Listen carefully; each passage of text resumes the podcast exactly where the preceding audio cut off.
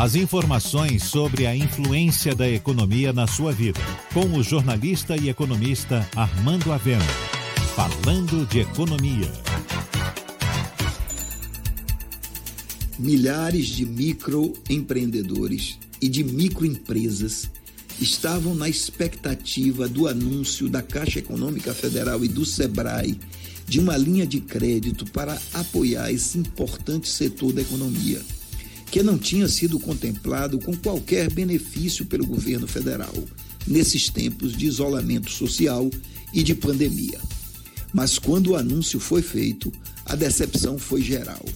A linha de crédito oferecida vai cobrar mensalmente juros que variam entre 1,2% e 1,6% ao mês, um percentual oito vezes maior que a inflação.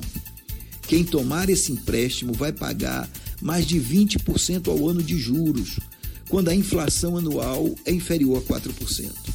É impossível para uma pequena empresa que fatura entre 6 mil e 30 mil reais por mês pagar juros oito vezes maiores que a taxa Selic.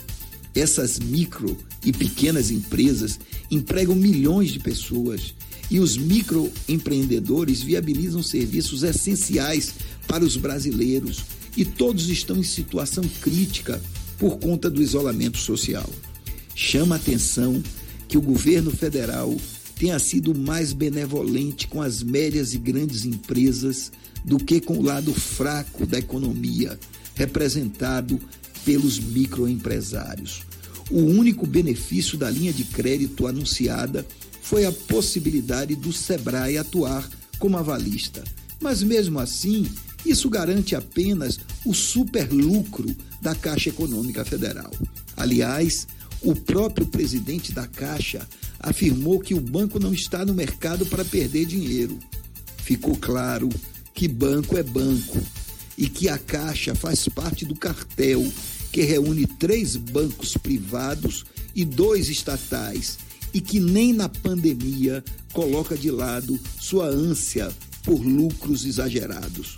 Ao que parece, não é só o isolamento que pode destruir a economia brasileira, mas também a insensibilidade do governo federal para com as microempresas e os microempreendedores, que não estão sendo apoiados no momento mais difícil que passa o Brasil nos últimos anos.